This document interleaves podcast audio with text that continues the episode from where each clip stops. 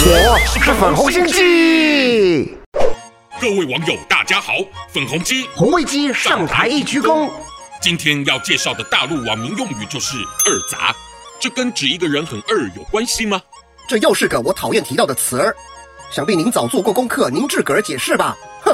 哈哈，那我就直说了。就您那的百度贴吧，有个极端民族主义组织“二战吧”，提出了诸如“中国不需要民主”“中国人比美国人幸福”“中国文化比不上共产党伟大”等言论。但贵国还是有许多理性的网友看不下去，视之杂碎一类，便称这二战吧里的分子为二杂。那如您这般没理性的小粉红，自然不认同这个像在骂自己的词儿啦。我倒是一直想问问您，咱们中国靠自己强大越变越好，怎么竟惹得你们民主世界的眼红和批判？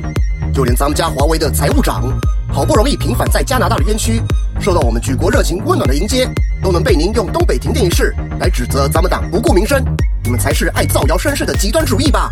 既然您非要提到孟晚舟，那您真该瞧瞧在家国的监禁下，他过上的是什么样的苦日子。例如住在一千一百万美元的豪宅，在家还有私人绘画课及按摩，而且和家人包下餐厅享用圣诞大餐可不算啥，还包下整个商场疯狂购物，还有去看演唱会，夸张到我都快说不出口了。这确实挺不太像监禁啊。但真正的监禁却发生在您那呢，因为就在孟被捕后，贵党立即报复性的拘留多名加拿大公民，并强行指控从事间谍活动的罪名，而其中的康明凯和斯帕福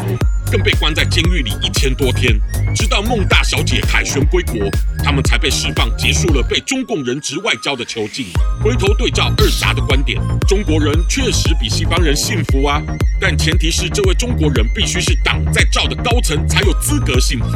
至于因暴力停电受苦的无数老百姓，若知道孟晚舟的生活，恐怕更难以接受你们二杂吹捧中共的恶心谎言啦。